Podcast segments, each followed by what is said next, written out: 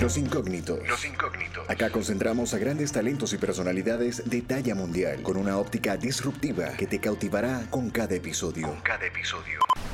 En este podcast escapamos de lo tradicional con relatos y perspectivas muy poco escuchadas por parte de nuestros invitados. Empresario mexicano de ascendencia japonesa. Autor del libro Kizukai, Kaizen aplicado a la cultura organizacional y creador de la metodología de mejora continua. Kizukai, ganador del Premio Nacional de Calidad, el Premio Iberoamericano de la Calidad y el Premio Nuevo León a la Competitividad. Consultor especializado en mejora continua y conferencista internacional. Trabajó por más de 10 años en Japón para empresas como Yakult Honcha Ltd y Deloitte Consulting. Actualmente es presidente de su empresa de consultoría, Akasuga Consultores, especializada en metodologías japonesas enfocadas al mercado latino.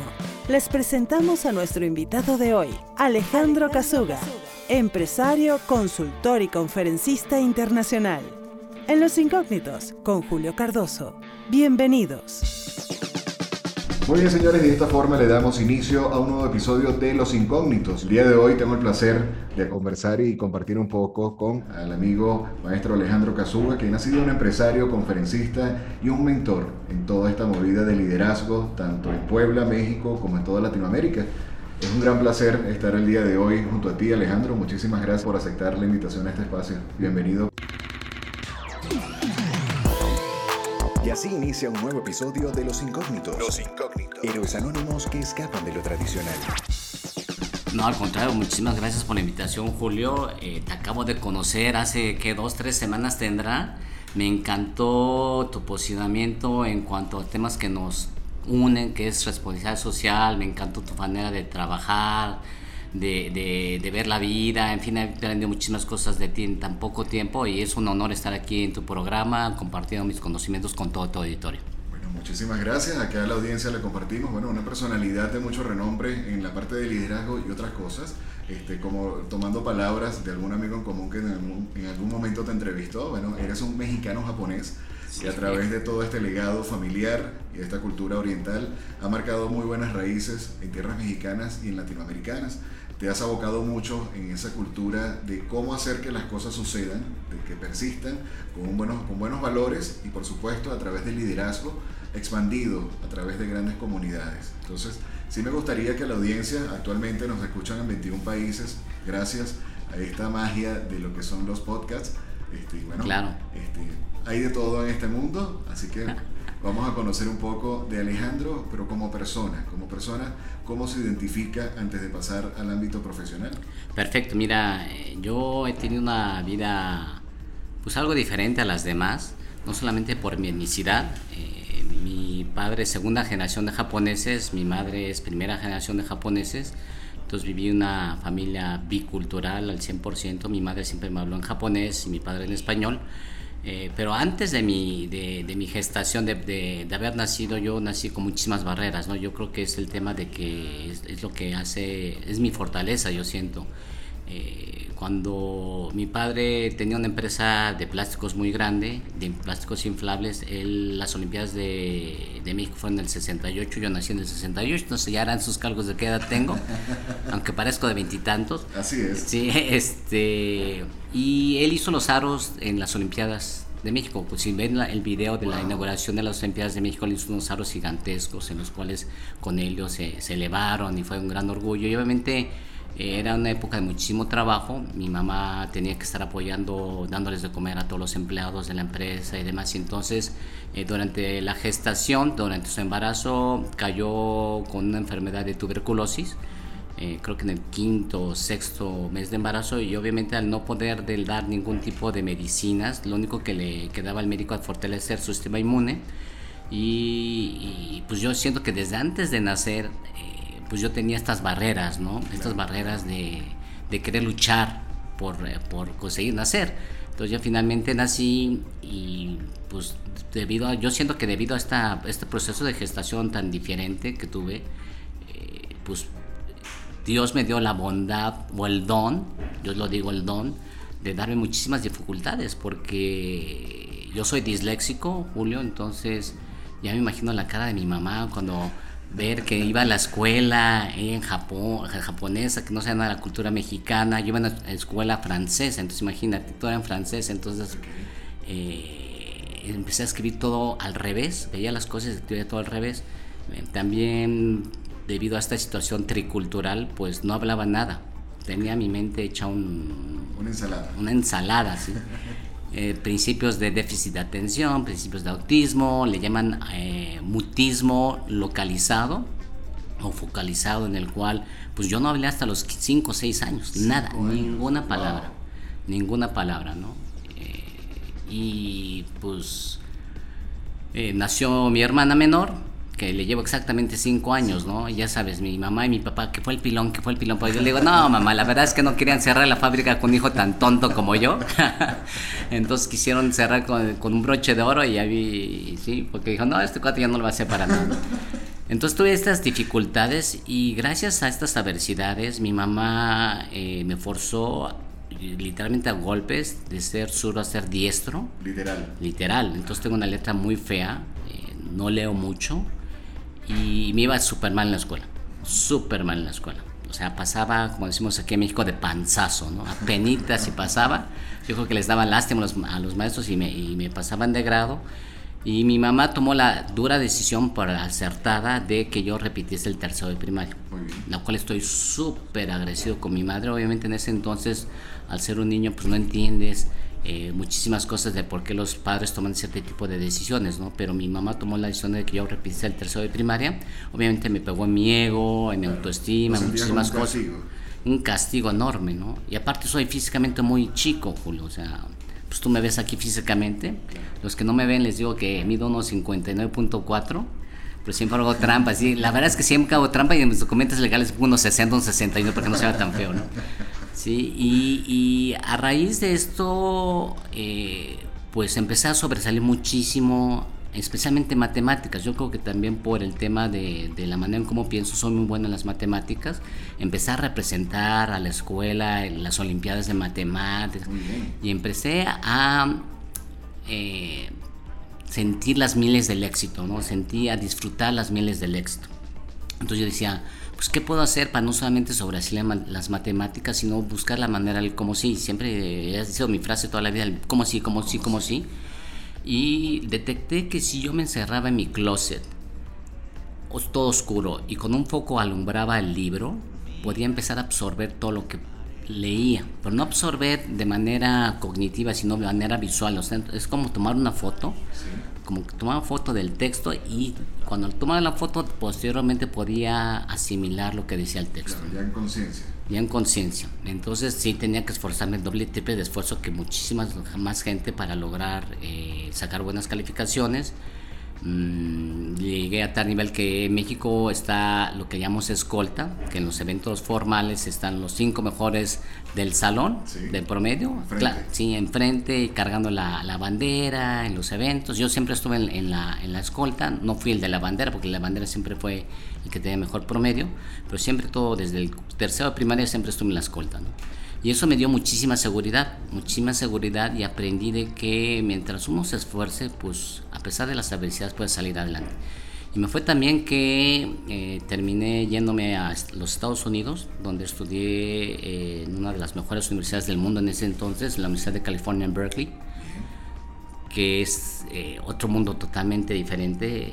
sí me siento muy orgulloso de mi universidad porque pues tiene, creo que es la segunda con mayores ganadores de premio Nobel. Ahorita tiene 110 ganadores de premio Nobel. Creo que le gana más Cambridge por unos 10. y es una universidad donde se inició el movimiento hippie. Pues imagínate de una familia muy tradicional, católica, japonesa, irte a un mundo como Breco, sí, todo muy disruptivo, como es la frase de moda en la actualidad. Ah, totalmente disruptivo, ¿no? Yo me acuerdo que que cuando entré al dormitorio, pues me decían, a ver, hay tres tipos de dormitorio, a ver cuáles. Me dice, pues obviamente el de mujeres que no puedes entrar, ok, bueno, el de varones y el mixto, ¿cuál quieres? Pues digo, pues qué pregunta tan tonta, pues el mixto, ¿quién va a escoger el varón? ¿no? Eh, entonces eh, entré al, Pero es mixto al 100%, ¿eh? yo, yo pensé que los baños estaban separados y no.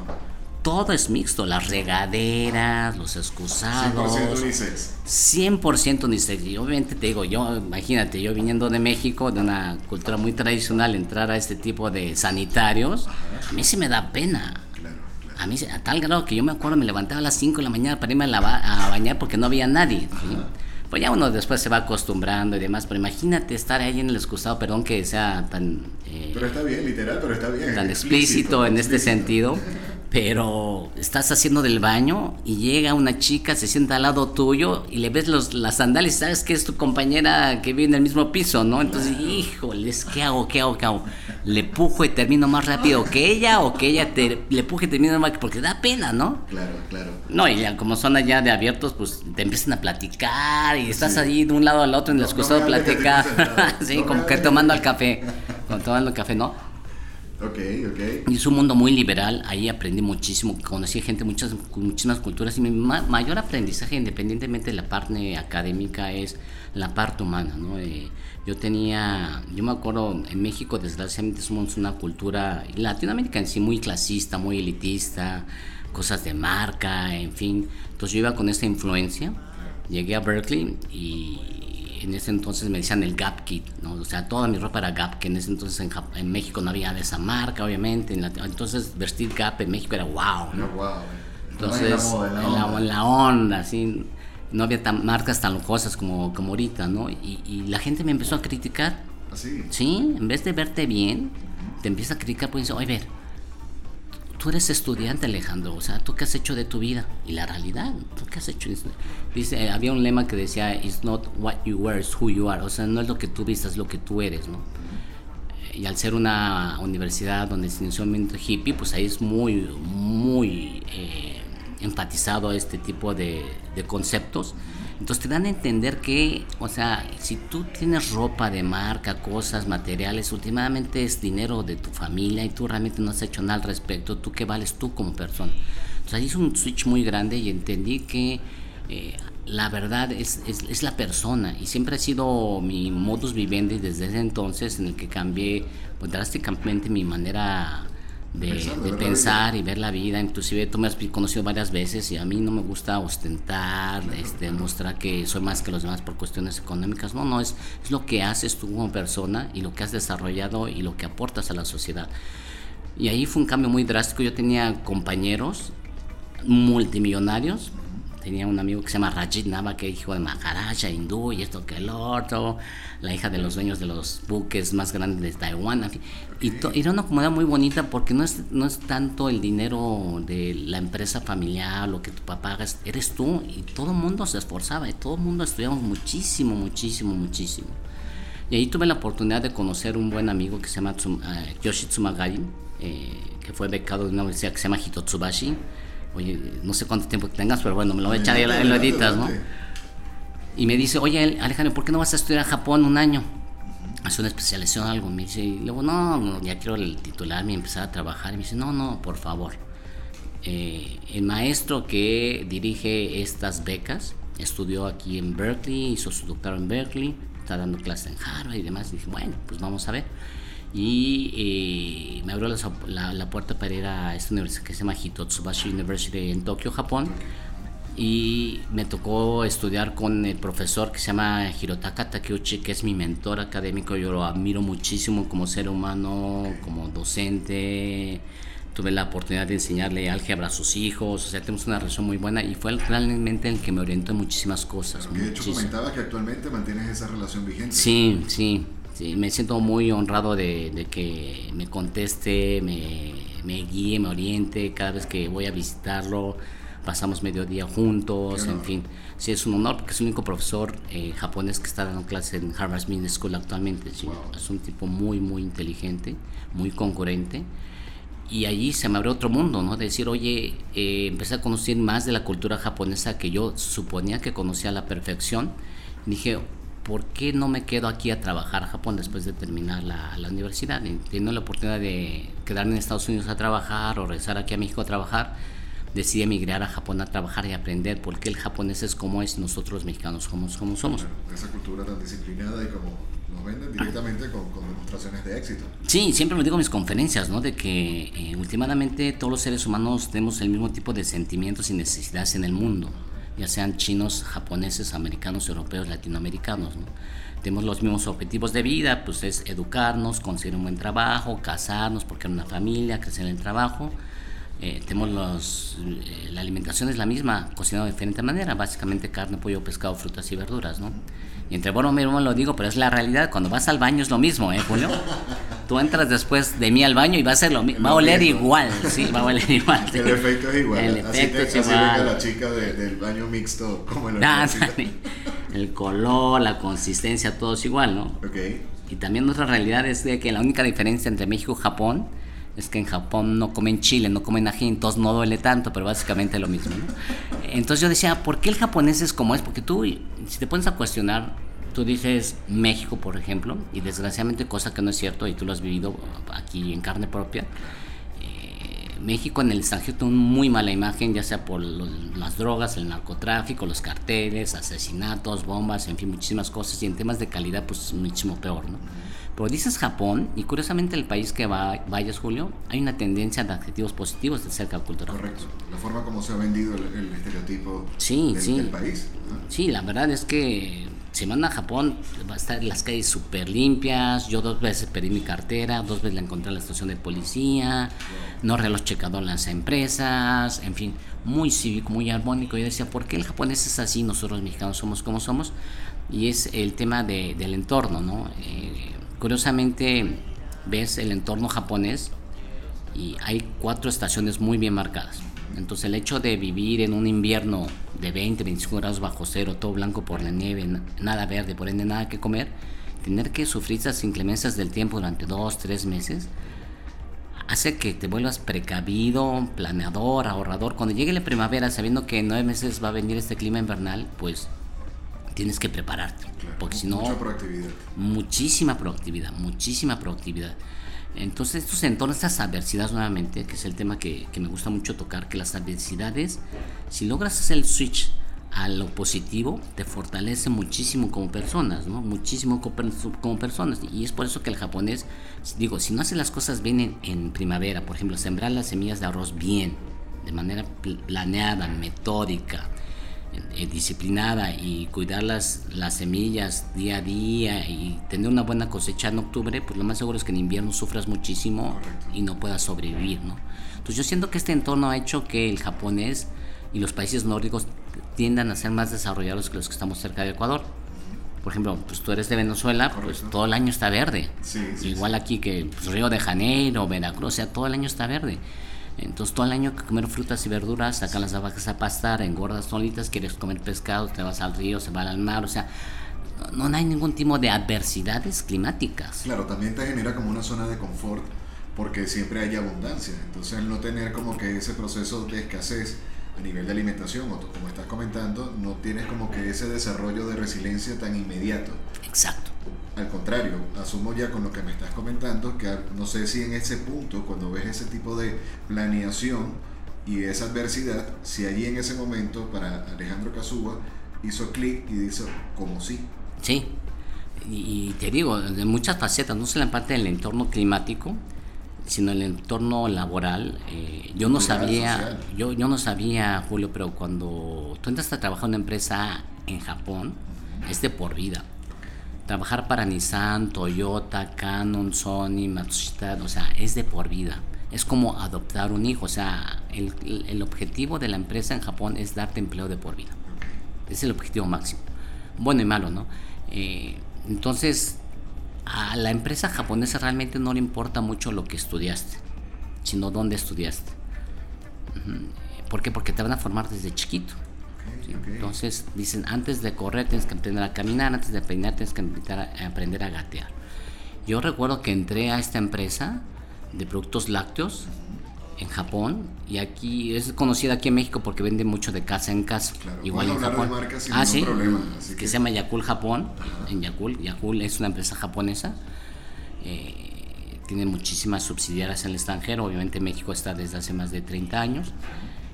Y su canal principal de comercialización es ventas de casa en casa.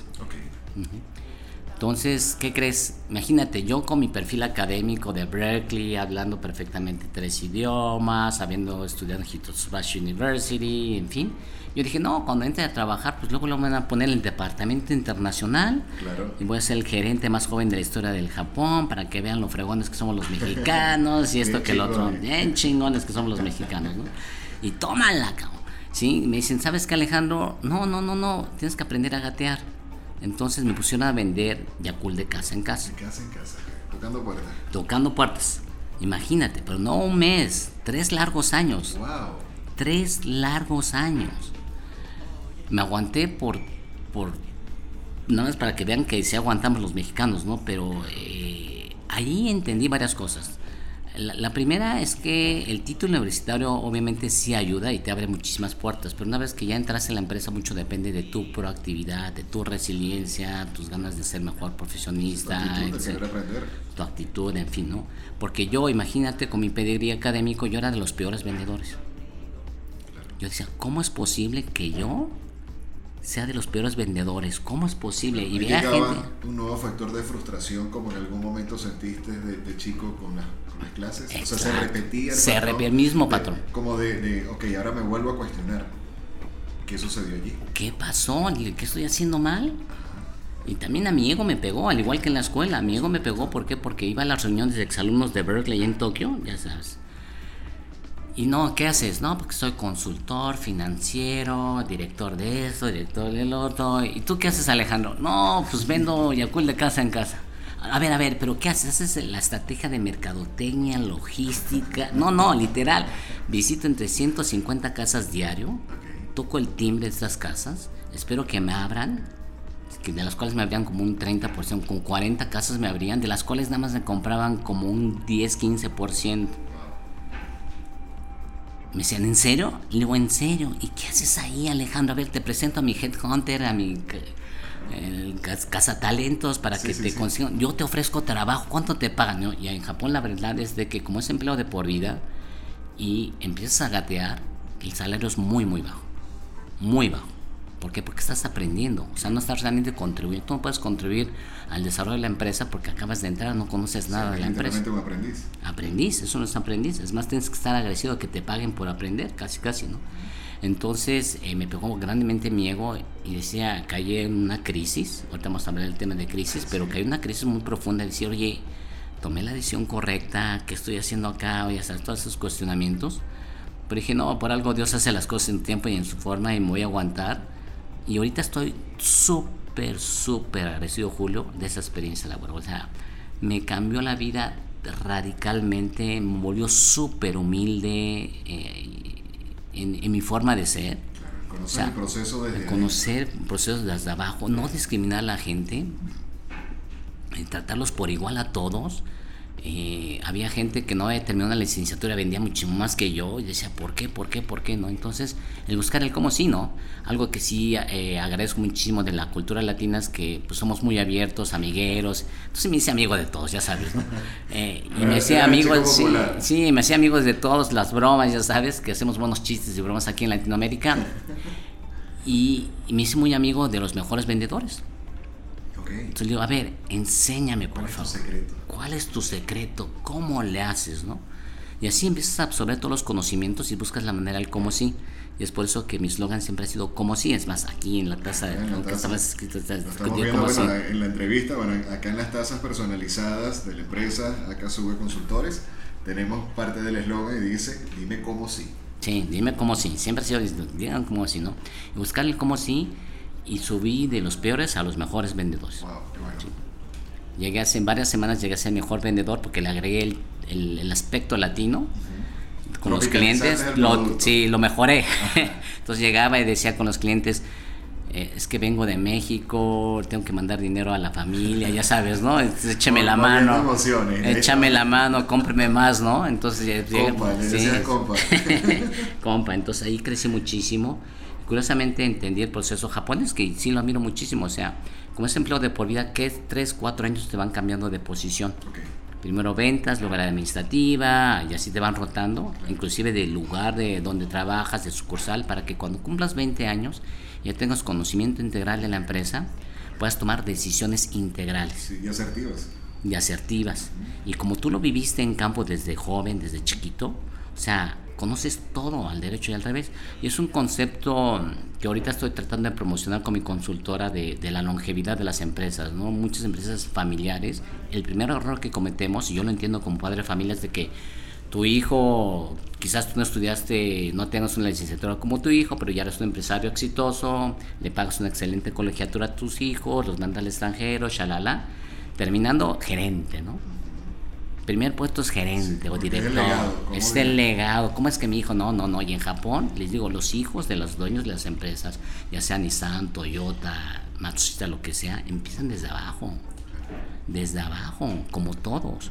Porque siempre les he dicho que, la, que el organigrama siempre nos da poder, pero la autoridad moral te la tienes que ganar tú. Entonces, ah, con mis clientes siempre les digo, a ver, si tienes hijos que están por entrar o entrar en la empresa, digo, a ver, piensa ¿sí? se tienen que formar y tienen que ganarse la autoridad moral misma que tú.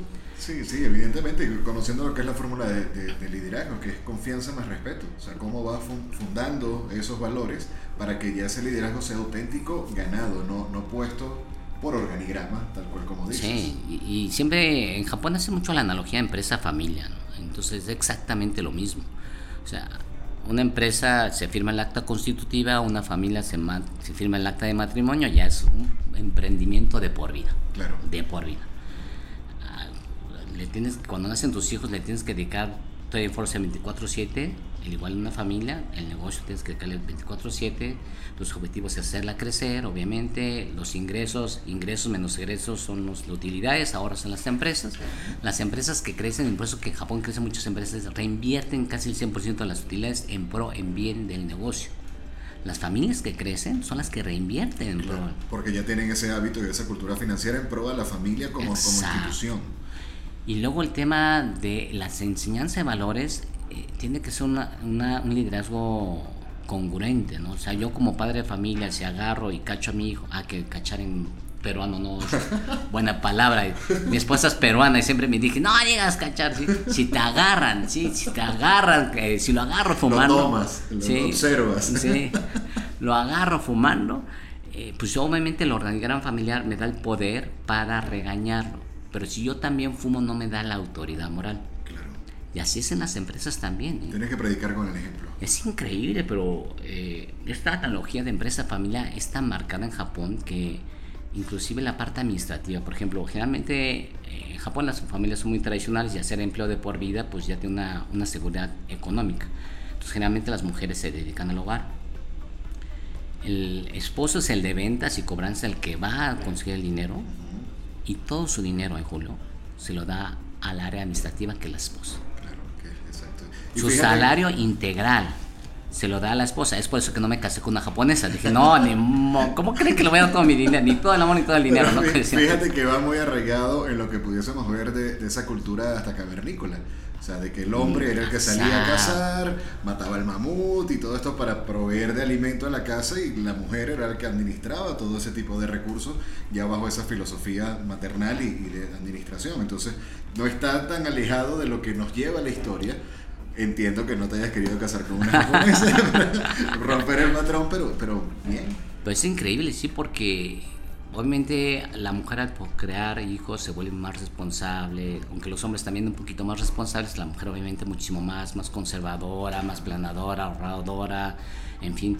Eh, y obviamente ella al controlar el, sustento económico del negocio que es la familia, pues hace que la crezca y hace su presupuesto. Entonces yo tenía muchos jefes que eh, anteriormente me invitaban la comida o el café, etcétera, porque las esposas les daban su domingo, le dan su domingo cada semana. Su mesada. Su mesada. Tienes esto para gastar. Eh, tienes esto para y nada más, ¿eh? Y, y, de un día a otro me dicen, ¿sabes qué Alejandro? Disculpa que ya no te puedo invitar tanto como antes, pero ¿qué crees? Es que mi hijo entró a una, universidad privada, la colegiatura de nuestros gastos aumentaron, entonces ya mi esposa nada más me da la mitad, ¿no? Bueno, pero, qué bueno que fuera sincero en ese sentido y no que te decías que mi esposa me dice que ya no puedo salir contigo. Sí, no. no, pero lo, curioso es que cuando vayan a Japón, los invito a que vayan a Japón eh, y vayan a un restaurante familiar, es increíble cómo es que la familia se levanta y la que paga es la esposa. Y para un hombre, que, que realmente la sociedad en Japón es muy machista comparado con Latinoamérica, para un hombre es un estatus. Decirle, miren, yo, para que vean, le tengo toda la confianza al área administrativa de mi negocio, de la familia, a mi esposa. Claro, porque acá el punto es, yo como proveedor estoy tranquilo porque a través de mi administradora de casa hay sustento para poder dar de comer y poder acompañar a mis amigos. O sea, ya te da como que ese estatus muy diferente a lo que sería el concepto latinoamericano. Correcto, sí, muy interesante. O sea, ahí aprendí muchísimas cosas acerca de esta parte empresa familia, acerca de mi persona, acerca del cómo sí. Eh, pero llegó un momento en el que me estanqué dije, oye, me tengo que esperar 20 años para ser gerente. dije, no, me voy a esperar 20 años. Ahí sí se me salió lo latino. dije, no. Entonces lo que decía hacer es eh, eh, ir a hacerme una maestría, regresar a Japón, quería seguir trabajando en Japón. renuncié y ya nadie me quería contratar.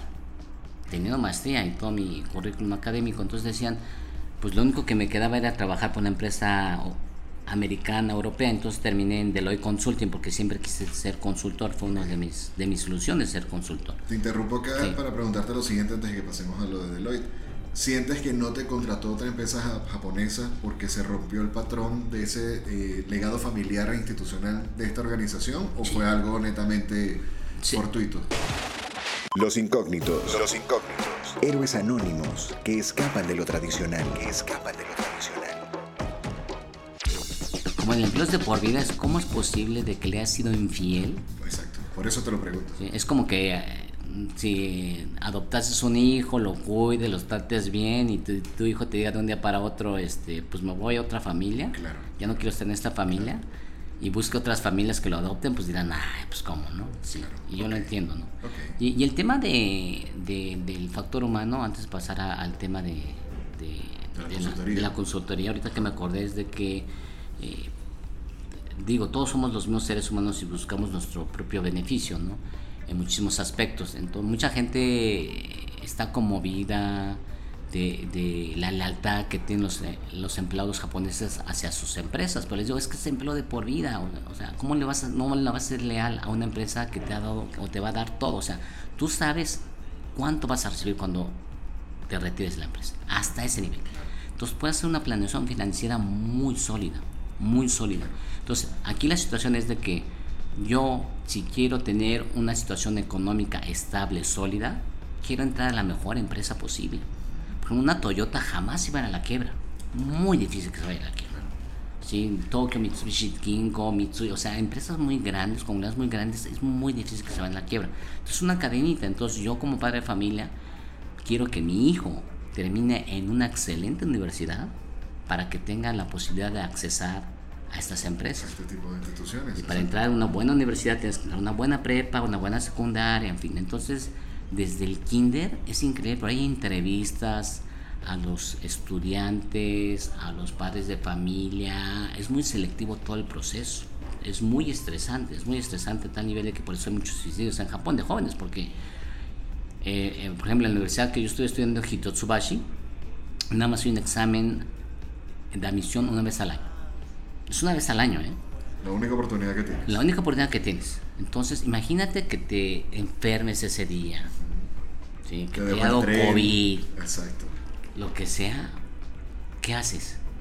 Tu única opción es que irme a otra universidad que no sea tan renombrada, que tenga más exámenes de admisión que esta universidad, porque las, examen, las universidades buenas, las top, es una vez al año. Y ahí o sea, tu, no solamente tu carrera estudiantil, pero tu carrera profesional puede variar grandemente. Entonces yo tenía compañeros que decían, no me fue tan bien el examen, voy a esperar un año, voy a preparar un año completo más para entrar a Hitotsubashi University y poder tener un empleo con una empresa muy grande. Un año, me dice, preparan un año completo para este examen es increíble, pero pues, eh, y digo, por esto digo que muchos estudiantes que desgraciadamente por X o Y no dieron buen desempeño en ese examen, pues terminan suicidándose. Sí, no, por supuesto, y bueno, de alguna u otra manera ha sido un modelo que, que también ha dado resultados, o sea, a nivel de esa preparación y capacitación, eh, por medio de, un gran amigo que él es especialista en toda esta parte de telecomunicaciones, me, me relata algo similar para lo que es el, ya incursionar en empresas de corte americano, como el tema de Microsoft, como el tema de Amazon, pero ya son como que pruebas semestrales Y es una preparación bajo un esquema quizás muy similar, pero también es una frustración para el profesional ya en ese tipo de, de nivel o de estatus que dice, oye, no quedé, o simplemente por un punto tengo que esperar seis meses más. Entonces, ¿cómo, cómo confrontas ya contigo mismo el que si eres tú, o fue el sistema, o fueron, no sé, Sí, causas divinas? No, entonces, y, sí, yo me imagino que son seis meses, pero en Japón es un año, es un año. Y, y- y la importancia entre una empresa sólida es que, por ejemplo, si no la haces profesionalmente, yo tenía jefes que decían, "Oye, este cuate, ¿por qué está acá? O nada de liderazgo, nada de nada. Y curiosamente, hace como cinco años que regresé a visitar a mis compañeros, vi a mi ex jefe como guardia de seguridad del elevador. ¿En serio? Sí, el señor Nishioka. Yo decía, no manches. Pero ¿cuánto le va a estar costando a la empresa ese guardia de seguridad? Claro, Porque es por antigüedad el salario. claro, claro. Y es por eso que muchas empresas japonesas se van a la quiebra porque le dan tanta importancia al empleo de por vida y por mantener el empleo de por vida. Porque es un estatus, es un estatus últimamente, ¿no? Que, que, que hace que se enfoquen no tanto en los accionistas, sino en el empleado y todo para el O empleado. sea, si- sientes que el estatus, más allá de cuánto vale tu empresa en la bolsa de valores, es cuántos empleados han permanecido más tiempo contigo a lo largo del tiempo. O, o sea, sí, no. Obviamente es muy importante la evaluación comercial, eh, los dividendos, los accionistas, pero quiero que entiendan los que me están escuchando de que en Japón es tan importante los accionistas como los empleados, como los colaboradores. A tal grado que, por ejemplo, Nissan, ¿no? que tuvo problemas muy fuertes, eh, fue Renault adquirió un 30% de Nissan y puso a Carlos Ghosn, que ahorita está en problemas, este, como director general. Y lo que hizo Carlos Ghosn y la reestructuró, o sea, cerró fábricas y demás. Pero un director japonés no hubiese podido cerrar las fábricas. ¿Por qué? Porque imagínate cortarle el sustento económico de por vida de tus familias. colegas, Sí. de tus hermanos, porque son tus hermanos. Sí, sí, sí. Es una decisión muy fuerte. Yo posteriormente cuando fui a trabajar a Deloitte, ya posteriormente que regresé acá, eh, regresé a Japón después de mi maestría, entendí eso. Yo, mi, mi, mi función era muchas empresas japonesas del área financiera que se fueron a la quiebra, adquiridas por empresas americanas y europeas. Yo era el puente de comunicación, el líder del proyecto, de la fusión y demás. Increíble, es increíble que todas tienen esta misma estructura. Prefirieron irse a la quiebra Claro, que cortar a gente. claro. O sea, así como que si nos caemos, nos caemos todos. Exacto. Y es que, por ejemplo, cuando yo entré a trabajar a Yakult, Japón, pues, con salarios muy bajos, hay dormitorios de empleados, de solteros. Ok. Ahí no está mixto, mujeres o No, no, puros hombres, puros hombres, ¿sí? Eh, desgraciadamente. ah, entonces, puros hombres, y pues obviamente tú conoces a todo el mundo, interactúas los fines de semana con tus colegas, en el trabajo, con la familia, comes con ellos en el dormitorio, te bañas con ellos, y ya que te casas, ¿qué crees? Hay departamentos para familias. Es un edificio grande, que yo, nosotros vivimos también ahí como dos años, cinco pisos y todos los departamentos son de empleados ya casados con hijos. Entonces conoce hasta los hijos, conoce a la esposa. Es una familia. Sí. Son relaciones de por vida. Son relaciones de por vida increíbles, ¿no? Y como pasas por el mismo proceso también profesional y tienes una igualdad salarial, de acuerdo a tu antigüedad, o sea, es, es una familia, es una familia. Y, y digo, yo, yo quise salir de esa zona de confort y me fui a dar consultoría, un esquema totalmente diferente. Y estoy muy agradecido por esa experiencia que Dios me dio. ¿Por qué? Porque no hay empleo de por vida en las empresas americanas, especialmente en consultoría. Correcto. O sea, sí me llegan a pagar 6, 7 veces más de lo que ganaba. Ahora viví un departamento súper lujoso, cerca del centro de Tokio, ya sabes, ¿no? Pero es increíble la presión que hay Claro. por dar resultados. Cometes un error, Y eres de la fila de hasta mañana. Por hasta todo. mañana. No, hombre. Y sufrí muchísimo. Yo creo que eso fue de mis peores crisis profesionales, porque imagina, yo venir de una industria de lácteos, sin mucha experiencia laboral, más que en ventas y demás.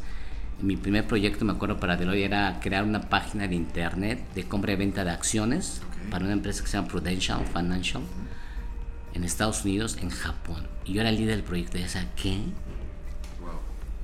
un estrés, o sea, estrés enorme, enorme, porque no conocía nada de... Ahorita mucha gente conoce lo que es un firewall, pero en ese entonces yo no sabía lo que era un firewall, no sabía eso, no sabía muchísimas cosas. Y ponte a estudiar y ponte a prepararte y ya sabes, buscar la manera del como sí. Como sí, sí, yo decía, no, no, aquí no voy a dar ni dos meses. Yo estaba seguro que no iba a dar dos meses. Y cómo es, no, otra vez el don latino de la amistad, de los chistes y conocer gente y hacerte amigos de todos. Me hice muy amigo del señor Takaya eh, Yanagihara, me acuerdo todavía el nombre, de mi ex cliente, que era el que yo le reportaba. Ya curiosamente su hijo estaba trabajando en Londres, ¿no? Me decía, es que mi hijo tiene los mismos problemas que tú del lenguaje, de la cultura, y me echó la mano, ¿eh? Ok, ok. O sea, o sea te, vio como un hijo y Me vio como un hijo. Yo tenía que hacer las minutas y él me las revisaba. Wow, siendo tu cliente. Siendo mi cliente. Ok. Pero sí te tienes que mover, o sea, te tienes que mover y buscar la manera como sí. Y gracias a eso me dio la seguridad de, de qué es lo que es el, el, trabajo de un consultor y demás. Y ya de ahí me, me empecé a ir muy bien pero es básicamente, y es algo que me gusta mucho la consultoría, ¿no? Las respuestas ya están en la empresa. yo cuando llego como consultor, la gente de bajo nivel ya sabe qué es lo que está mal, ya sabe cómo mejorarlo, pero desgraciadamente por temas de egos, por temas de poderes y organigrama y demás, esa comunicación eh, se rompe, se, fractura muchísimo. Entonces yo me acuerdo que llegaba y decía, no, aquí es platicar con la gente, hacerse amigo con la gente, sacar la problemática. Descifrar el código. El código y me fue muy bien. Repito, nuevamente gracias a la cultura latina de que no tenemos estas adversidades climáticas, entonces toda esta energía la dedicamos a vivir en el día a día y la vivimos muy bien. Y somos muy creativos porque cuando sale una problemática, uff, la resolvemos como sea. Eres súper ingenioso y, es parte, de, como comentas, de la cultura latina, lo vemos en México, lo vemos en Colombia, en Venezuela, en Perú, en Argentina, o sea, son factores que en algún momento, digamos, lo conversaba con un amigo en estos días. En ocasiones nacemos en, Latinoamérica y te dan el biberón o el tetero y al lado la palabra crisis. Porque entonces, bueno, ¿cómo tienes que ingeniártelas y realmente si quieres salir este, en provecho de toda esta cultura comercial, social, moral, para poder ayudar a tu sustento, bueno, ¿cómo tienes que reinventártelas?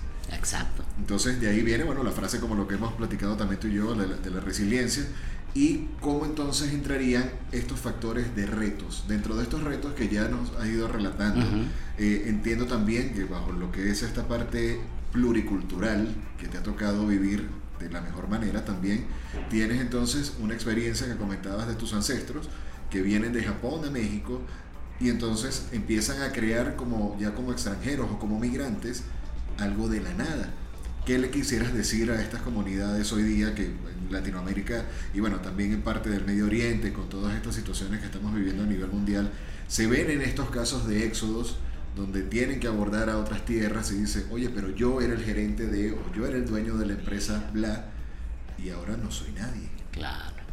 Más que vienes de Venezuela, que hay muchos venezolanos acá, yo, yo, yo estoy seguro que, que hay muchos venezolanos no solamente aquí en México, sino en todas partes, muy bien preparados y tuvieron que dejar todo, literalmente todo, para iniciar una nueva vida, ¿no? Y yo les digo a ellos eh, de que primero eh, Dios por algo hace las cosas en su tiempo y en su forma. Pero sí hay que ver la manera, como sí, eh, lo platicamos, pero yo veo las crisis de manera oriental, crisis en japonés se conoce como kiki, y siempre les digo a mis pláticas y a todos que me escuchan, pero para que se les quede tatuada en su piel y en su mente que es crisis, Kiki en japonés, digan, Kiki, ¿dónde está pasando? Kiki, ¿dónde está pasando? ¿no? si hay problemas muy fuertes, digan, Kiki pedo, Kiki pedo. ¿no? Eh, y Kiki está escrito por dos caracteres. El primer Kiki es Kiken, que es peligro, y el segundo Ki, que es un carácter que significa Kikai, que es oportunidad. Entonces, bajo la filosofía japonesa, es una época de crisis es una época propositiva, no tiene una connotación negativa. ¿Por qué es propositiva? ¿Por qué? Porque como hay mucho peligro, haces un alto. Si no en crisis, no haces un alto. Sigas haciendo las cosas de la misma manera. Zona de confort. Sí, reflexionas qué estuviste haciendo bien, qué estuviste haciendo mal. Y por este entorno de peligro, pues te reinventas y buscas muchísimas nuevas oportunidades de cómo ver la manera del cómo sí. Cómo sí. Y yo por eso siempre, ahorita con la pandemia, pues después de regresar a Japón, de Japón, regresar aquí a México por temas familiares de que, pues les digo, yo trabajaba entre 80, 90 horas a la, semana, es increíble el ritmo de trabajo de Japón. Y más en la consultoría, porque sí, hijo, no, yo me acuerdo que tenía, curiosamente, tenía una cliente de AIG eh, Insurance, AIG, que era peruana. Y decía, ay, me dan ganas de comer comida peruana. Pues igual, búscale los ingredientes. Te vas a buscar los ingredientes, y esto que el otro. Me hablaban los domingos, me decía, oye Alejandro, tengo una comida con mis amigos, tendrás este. No se preocupe, yo ahorita voy y se lo consigo. O sea, o sea 24/7. 24-7, ¿no? Y, y trabajas muchísimo, muchísimo. Entonces decíamos, "Va- van a ser mi hijo. Entonces decíamos, ¿qué hacemos? ¿Qué espero yo de la vida, no? Eh, me estaba yendo muy bien como consultor y dice, no, no, yo quiero tener una vida balanceada. Entonces por eso que decidí regresar aquí a México, donde me hice cargo de Yacul de Puebla por 18 años. Y ahora sí, todo lo que pude experimentar, estudiar en la academia, en experiencia laboral en Japón, en experiencia laboral en Estados Unidos, la implementé como yo quise y estoy muy agradecido con los accionistas de la empresa que me permitieron hacer y deshacer como yo quisiese. Y pues sí nos llevamos el Premio Nacional de Calidad, el Premio Iberoamericano de Calidad, el Premio Nobel, o sea, todos los premios habidos y por haber. Durante esa época, para aterrizar el cómo sí, yo decía, ¿qué es lo que puedo hacer de manera estructural metodología y de desarrollo de metodología mejora continua que se llama Kizukai? Ki energía en japonés, Zukai es el uso constante que se interpreta de que constantemente estés utilizando tu energía estando conscientes de las necesidades de los demás. Es una filosofía japonesa que tiene más de 450 años y es por eso que Japón es muy, un país muy cívico, muy armonioso. ¿Por qué? Porque la gente está constantemente consciente de que, a ver, si yo tiro basura, ¿cómo afecto a los demás? Si yo no respeto la fila, ¿cómo afecto a los demás? Si yo me robo algo, ¿cómo afecto a los demás? Si yo soy llego tarde, ¿cómo afecto a los demás? Siempre están con este kizukai, kizukai, kizukai. Como comentábamos, que lo que observamos en las Olimpiadas pasadas. Ah, O sea, que, que jugó Japón y todo esto, y bueno, en, en las mismas gradas. en el mundial, ¿no? En el, mundial, sí, de. Rusia, sí. Correcto, como en este caso ya el, eh, el mismo japonés se encargaba de dejar las instalaciones mejor a como las consiguió. Sí, recogían la basura de, del estadio y eso que habían perdido el partido. O sea, es, es normal en Japón, es normal, pero es que ya llevan 450 años de este entorno. ¿no? Entonces dije, a ver, tengo que agarrar esta filosofía, la estructuré, no me pasa mucho tiempo en explicarla, pero básicamente es darle la oportunidad al empleado de cualquier nivel que bajo su experiencia de ideas de mejora. Yo siempre he dicho, el empleado que hace su trabajo diario es el experto y sabe cómo mejorarlo. O sea, si yo quiero cambiar los basureros de la empresa, yo no voy a llegar con el gerente de recursos humanos, el gerente de mantenimiento. Yo tengo que llegar con la gente que sale a limpieza del edificio y decirles, a ver, ¿cuántos basureros necesito? Claro. ¿De qué tipo y en dónde los tengo que poner? Pues desgraciadamente el tema del ego, sí, de que desgraciadamente los latinos no somos, no somos nada humildes, eh, no todos, ¿no? Pero sí la gran mayoría, y, y pensamos que si no tienes una licenciatura, ingeniería, maestría, o sea, no puedes aportar, y la realidad es que somos súper, súper creativos, entonces la estructuré de una manera tal en la cual eh, me funcionó muy bien, ya estoy por publicar mi libro, y ahora sí ya va a salir en, en dos, tres semanas. Ok. Ajá, para los que nos estén escuchando. No, me estás para que dando lo la primicia el día de sí, hoy. te está- se, se llama Kizukai, metodología Kizukai, y sale mi foto y todo. Y lo está, me está haciendo el favor de publicarlo Penguin Random House, que es la editorial más grande del mundo, entonces me siento muy honrado. Y esta, como descendiente de japoneses, pues la he implementado en empresas japonesas muy grandes aquí en México. ¿eh? Por ejemplo, Hino de Toyota, Hilux, que es la empresa de cableado de carros más grande del mundo, Harada, que es la empresa de antenas de automóviles más grande del mundo, eh, Capsugel, una empresa suiza que hace las cápsulas medicina, o sea, muchísimas empresas de más grande nivel. Entonces, en esta época de pandemia yo dije, pues, ¿qué quiero hacer de mi vida? ¿no? Y la realidad es de que me encanta la consultoría, mi vocación es la consultoría, es por eso que creé a Kazuga Consultores y promocionar este bebito de Kizukai, porque yo siento que algo que desarrollamos aquí en México, que desgraciadamente le tuve que poner un nombre en japonés, o sea, no le quería poner un nombre en Claro, japonés. pero era como, bueno, si es extranjero, entonces mejor. No, sí. Lamentablemente lo vemos así en, Lamentablemente. en Latinoamérica. Sí, les cuento la historia. La primera empresa donde lo implementé fue aquí en Puebla, en African Safari, que es un parque de conversación. con- eh, con- Espectacular. sí, un parque de conservación animal en la cual tú entras con tu carro, ves todos los, los animales sueltos, espectaculares, de los 10 mejores zoológicos del mundo. Funcionó muy bien, muy, muy bien. Dije, no, pues ya, si la implementé en una industria alimenticia, en una industria de este ramo, pues en cualquier industria funciona y sí ha funcionado muy bien. Y en ese momento le puse ciclo dinámico de mejoras. ¿Por qué? Porque se generan muchísimas ideas de mejora, muchísimas ideas de mejora. Pero nadie me hacía caso, nadie me hacía caso. Le cambié un nombre en japonés y ya. Oh, wow. Se me abrieron las puertas del mundo, fui a Inglaterra, en la plática de, de mejora continua en más de 16 países. Sí, para, paradójicamente, y creo que también ayuda lo que fue la venta del nombre Japón, luego de todo este proceso posguerra, o sea, la, la, la, bomba atómica y todo esto, cómo te reconstruyes, casos como lo que hemos visto con el tsunami. Entonces ya como la misma marca país Exacto. te ayuda a abrirte otras puertas. Sí, y todo el mundo mira a Japón por lo, lo innovador que es y todo eso, ¿no?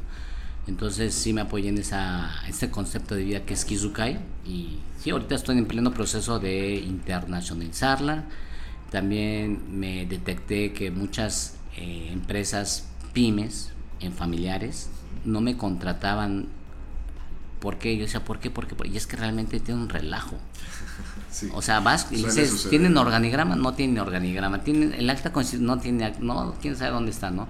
Entonces dije, voy a crear mi consultora para que dé apoyo a todas las empresas familiares y tengan este concepto de Shinise, que Shinise es antigua tienda en japonés y quiero que entienda el auditorio que en Japón, del total de las empresas a nivel mundial que tienen más de 200 años, 56% son japoneses.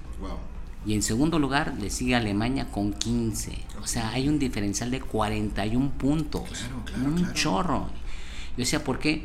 Porque este todo concepto que yo aprendí en carne propia en Japón, limpieza y orden, el tema de los controles, el tema de la disciplina, el tema de que el hijo tiene que empezar desde abajo, el tema de todo, es adaptarlo a la cultura latina para que las empresas, yo como empresario que soy, tú como empresario que eres Julio, es de que hemos dedicado tanto tiempo, dinero y esfuerzo a nuestro negocio, de que queremos que subsista, ¿no? Por supuesto. Sí, y me llama mucho la atención eso, de hecho estaba por preguntarte porque en entrevistas pasadas te escuchaba de dentro de esa metodología el cómo hacer de que el empleado mantenga su estación de trabajo limpia constantemente, que trabaje en conocer su entorno y ha sido parte del éxito o una pizca de ese éxito en cuanto a la metodología que, comentas. O sea, cuán importante es de crearle ese sentido de pertenencia ya como familia, quizás algo de lo que ya vienes conociendo muy bien de la cultura japonesa por haber estado allí a la hora de tropicalizarlo y cómo te ha dado esos resultados donde, como pudiese decir Alejandro, que han sido estas alegrías a través de, esta, de estas adversidades superadas, de estos retos. Hacemos una pequeña pausa en los incógnitos. Hacemos una pequeña pausa en los incógnitos. Para hablarte del workshop Cómo crear tu primer podcast, donde aprenderás técnicas esenciales de respiración, guionismo, producción y esos detalles técnicos y orgánicos que harán de tu primer podcast un gran producto. Para mayor información, consúltanos en Instagram como arroba reptilia.lata. Para mayor información, consúltanos en Instagram como arroba reptilia.lata. Cómo crear tu primer podcast. Cómo crear tu primer podcast. Sí, mira, las grandes alegrías han sido, por ejemplo, esta metodología que jamás pensé que mi nombre fuera a estar en, varios países y demás, eh, con algo que yo desarrollé, pero la alegría de ver el cambio. Quiero que entiendan los empresarios que me están escuchando, los padres y madres de familia que me están escuchando, la importancia del orden y la limpieza. Eh, hay una teoría que se conoce en la, teoría de los vasos comunicantes, que son vasos que están comunicados por la parte inferior. Si uno le echa agua en un solo vaso, todos los demás se van llenando de manera fluida porque están comunicados por abajo. El tema de enseñanza de valores es lo mismo. Como padres o madres de familia, como empresarios, queremos enseñar muchos valores a nuestros empleados, a nuestros hijos. ¿Por cuál empiezas? ¿Por cuánto tiempo? Entonces, bajo la teoría de los vasos comunicantes, nada más enfócate en uno. Por ejemplo, si yo todo el día estoy en mi familia, puntualidad, puntualidad, puntualidad y puntualidad, pues valores como respeto, disciplina, responsabilidad, empatía hacia los demás se van fortaleciendo de manera fluida. La importancia de enfocarse en orden, limpieza, es que orden, limpieza es un valor visual y tangible, ves el antes y el después. Entonces, si uno se aboca a echarle agua al vaso de orden, limpieza, pues ser puntual es ser limpio y ordenado. Respetar las reglas es limpio y ordenado con lo que está, es lo que tiene que ser. Ser congruente es ser limpio y ordenado con lo que piensas, dices y haces. Alimentarse sanamente es ser limpio y ordenado con lo que comes. O sea, orden y limpieza creo que entiendan que impacta muchísimos, muchísimos aspectos de nuestras vidas. Entonces el hecho de empezar con orden y limpieza hace que empieces a transformar no solamente la eficiencia de tu empresa, que todo el mundo encuentra las cosas, menos accidentes, etc., etc., sino también la parte soft, que es la parte de valores, de valores. Entonces siempre estamos con eso y es algo que dije, de esas diosidencias, coincidencias, de que la empresa yo acabo de renunciar en 31 de diciembre de, del año pasado porque me quiero abocar al 100% en temas de responsabilidad social y en temas de eh, compartir mis conocimientos. Es parte de los proyectos que tienes ahorita eh, en cocción, ¿no? Está como en incubadora. Sí, estamos ahí. Próximamente en julio yo les daremos la gran noticia porque es un aliado. No, este proyecto es muy bello porque, eh, bueno, tengo dos proyectos. El primer proyecto tocando el tema de orden y limpieza es de que muchos empleados nuevos ingresaron a la empresa y me decían es que licenciado me siento muy a gusto porque está todo limpio y ordenado. Como que hay buena vibra, hay energía positiva, el clima laboral está muy bueno. Pues regreso a la casa de usted y le platico a mi esposa, a mi esposa, a mi familia que hay que ser limpios y ordenados y ¿qué cree? Me mandan a la chingada. Entonces eh, decimos crear un curso piloto para eh, enseñar a la familia a ser limpios y ordenados de manera metódica. Funcionó muy bien contraté una pedagoga, María Pía Rodríguez Regordosa, y a mi socia Silvia Arroyo, en la cual diseñamos estos cursos, en la cual enseñamos al empleado junto con su familia a ser limpios y ordenados. O sea, desde. Hay una metodología japonesa que se conoce como 5 S desarrollada por Toyota para tener tu lugar limpio y ordenado. Sí. Los que somos padres o madres de familia, estoy seguro que le hemos dicho a nuestros hijos: sé limpio y ordenado, sé limpio y ordenado. Juguetes. Gracias a Dios nunca nos han preguntado, ¿y cómo papá? ¿Y cómo mamá? Porque nosotros ni siquiera sabemos cómo ser limpios y ordenados, ¿no? Entonces enseñarles esta estructura metódica para ser limpios y ordenados. Entonces generalmente les damos estos cursos que ya están en línea también. La primera tarea es hacer limpia, orden limpieza de un lugar personal, ya sea tu ropero, la computadora, o y también eh, en común, que es generalmente la cocina, donde todo el mundo se junta ya tienen la cocina limpia y ordenada y la segunda tarea es ser juntas familiares. La analogía, la analogía empresa-familia. En las empresas siempre hay juntas. La comunicación. La comunicación, hacia dónde vamos, los compromisos, se cumplieron no se compromisos, qué vamos a hacer. ¿no? Conocer las mismas realidades. Exacto. Entonces, en la familia es lo mismo. O sea, les enseñamos a hacer una junta familiar en la cual cada quien tiene la responsabilidad de mantener la cocina limpia y ordenada. Y le firman. Entonces, si en la casa de ustedes, ¿sí? yo firmo de que voy a sacar, por ejemplo, la basura los fines de semana y le firmo ante mis hijos, pues es un compromiso que hago con mis hijos, de lealtad. Y si no lo cumplo, pues me meto en problemas. O sea, con mi esposa sí me puedo... como ella no tiene el dinero porque no es japonesa, pues sí me puedo pelear, ¿no? Pero con mis hijos y mi hija me dicen, papá, no se vale. Sí, pero tu honorabilidad como queda Exacto, tu familia. Tu credibilidad, su autoridad moral, ¿no? Eh, entonces, forza a que el adulto haga un cambio. Generalmente los adultos es muy difícil cambiar por los hábitos que hemos tenido. El único parteaguas que yo he vivido de manera personal es cuando te vuelves padre o madre de familia. Cambias radicalmente, ya no te desvelabas, 24/7, eh, eh, o sea, muy precavido, o sea, por amor. Entonces volver a capitalizar este cambio que hicimos por amor, por el bien de la familia, hacer este compromiso familiar en los asuntos familiares. Y la última tarea es una tarea muy bonita que es tener orden y limpieza en los documentos más importantes que tiene la familia. Tenemos un relajo, que dónde está el acta de nacimiento, que la cartilla de vacunación, que los papeles del banco, que el, no sé, que el acta de la casa, o sea, un relajo. Entonces les enseñamos a que tengan todo de manera física y virtual. Y así creamos dos cursos más, el de valores y el que yo doy, que es el de finanzas familiares. Ok, tuve el, placer De, tuve el placer de conocerte dando una conferencia como los cinco días que llegué acá a México. Ah, sí. Estabas en Disruptor, una, ah, conferencia bien grande, estabas ya en representación de, de, esta marca de lácteos que comentas en japonés, y de ahí empecé a conocer un poco de tu trabajo. Veo que haces eh, muchos cursos online o das mucho material para estas comunidades. Estás activo actualmente en TikTok. Sí, ya está en TikTok estoy. Tengo un gran amigo que, bueno, forma parte de la casa productora tanto en Venezuela, él está en Colombia, y me dice, oye, Kazuga, perfecto, ¿no? Yo sigo mucho su, su, trayectoria y también a Carlos.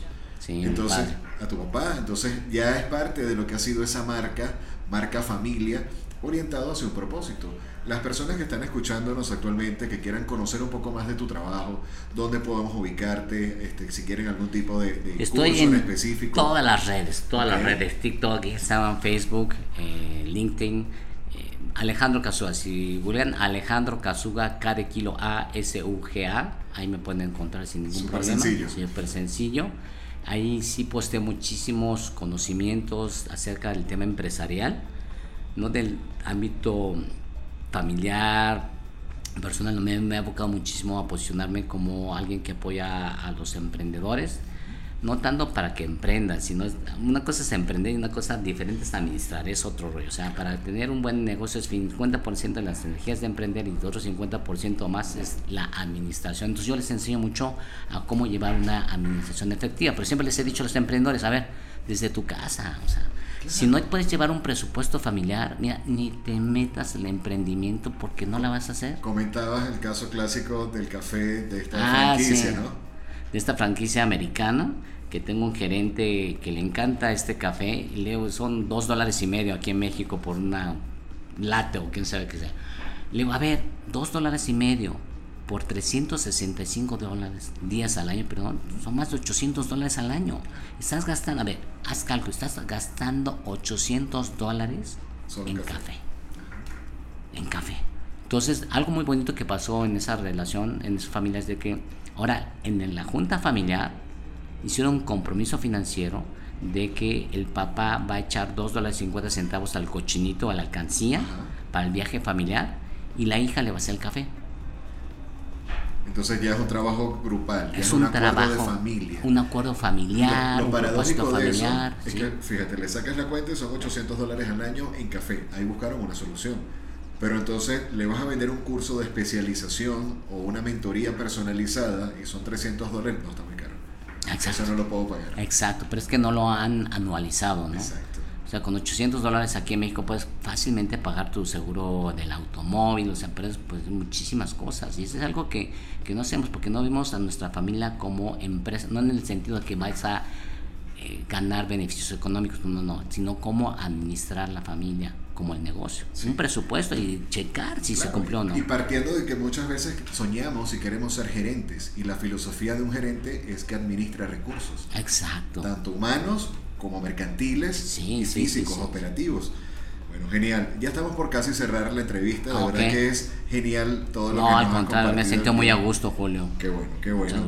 De verdad que sí. Sí me gustaría que compartas con la audiencia en este momento y a todo lo que le queda de vida y propósito a Alejandro Casuga.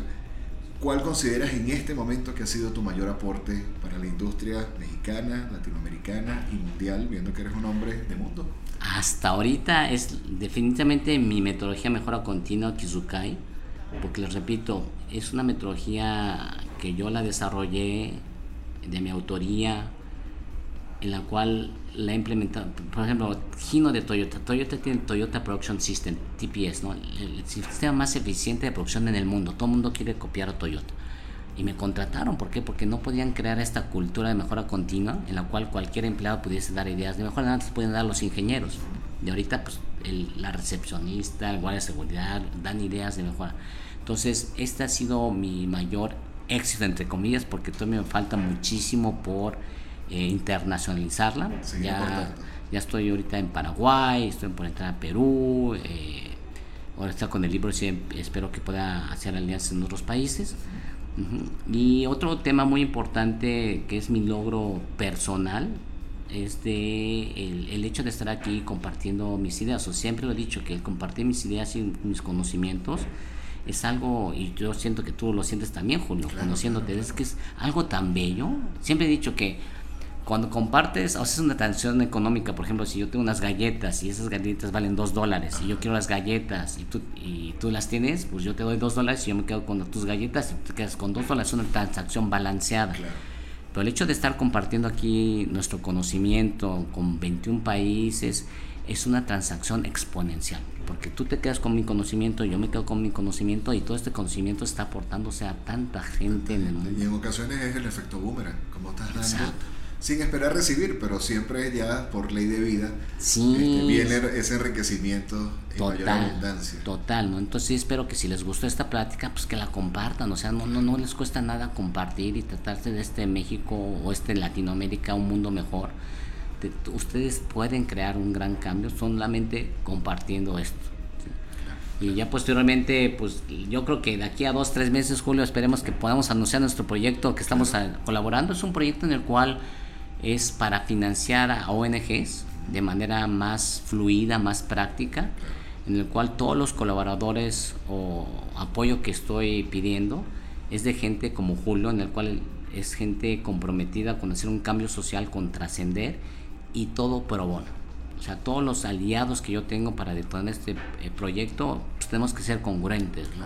Entonces todo va a ser pro bono. Entonces muy, muy pronto estaremos anunciándoles allá eh, en toda tu comunidad todo este bello proyecto. Claro que sí, claro que sí. Muy agradecido más bien por invitarme a formar parte de tu proyecto. No, al contrario, al contrario.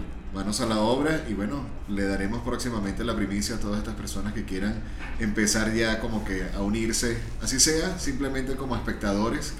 Luego le daremos como que las reglas del juego y la metodología, ¿no? Sí, sí, sí, la metodología que todo el mundo va a aportar. ¿va? Yo estoy seguro que todo el mundo va a aportar grandemente. Claro que sí. Mira, ya, ya para ir cerrando, vamos con una de las preguntas que en ocasiones puede ser muy fácil, pero a veces también lo vemos como complicado. Y A ver. ¿Cómo pudieses definir en una canción o en tres canciones el soundtrack de tu vida?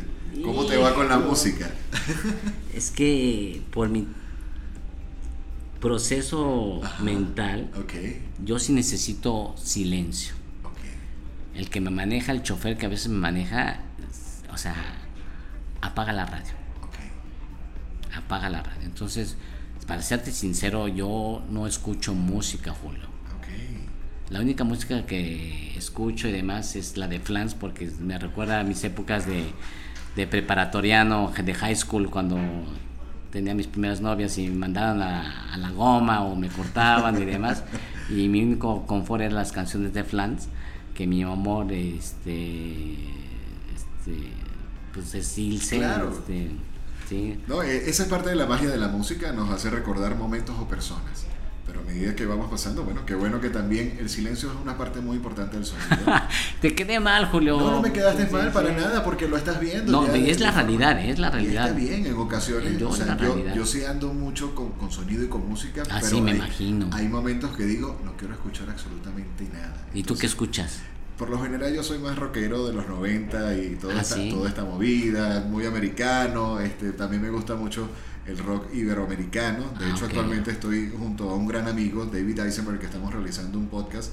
El día de ayer estuvimos grabando uno de Caifanes. Ah, una banda cómo no. emblemática Sí, acá en México y conocer toda esta historia Ajá. cultural es muy rico. Es muy rico también cuando empiezas a, a ser, a ser parte de donde estás, este, sentir que perteneces. Eso es muy interesante. Sí, o sea, últimamente no, no escucho, pero obviamente la prepa sí, pues escúchame, no, un grupo que se llama Botellita de Jerez. Botellita de Jerez, claro que sí. Sí, que Y se llama bueno, una canción que se llama Oh Dennis, que todos son marcas extranjeras y la tropicalizaron acá muy buena.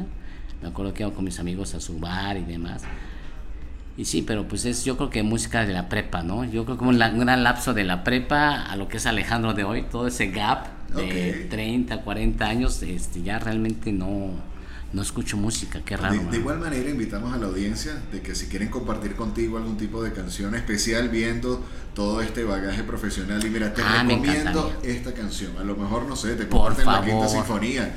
¿Quién sabe? Por favor. Entonces así de esta manera también las personas interactúan y te regalan un pedacito de sí. Este, eh, así es con la música, es como los libros. ¿sabes? Claro, te es un compartir. Correcto. Sí, es compartir. Y bueno, ya que pu- cómo pudiese describirse Alejandro en una sola frase y qué le diría a esta generación de relevo. Miren, eh, vivimos una época de cambios muy dinámicos, muy, muy dinámicos.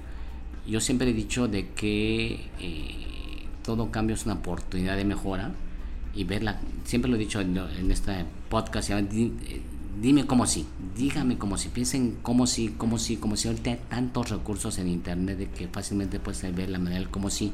Entonces el cómo sí, es mi frase y mi palabra es resiliencia. Resiliencia. Yo la he vivido desde antes de nacer hasta el momento actual. Es resiliencia, resiliencia, resiliencia. ¿Y por qué uno puede ser resiliente? Porque uno tiene la esperanza o la convicción de que Dios por algo hace las cosas en su tiempo y en su forma. Y si eres perseverante, las cosas se van a dar.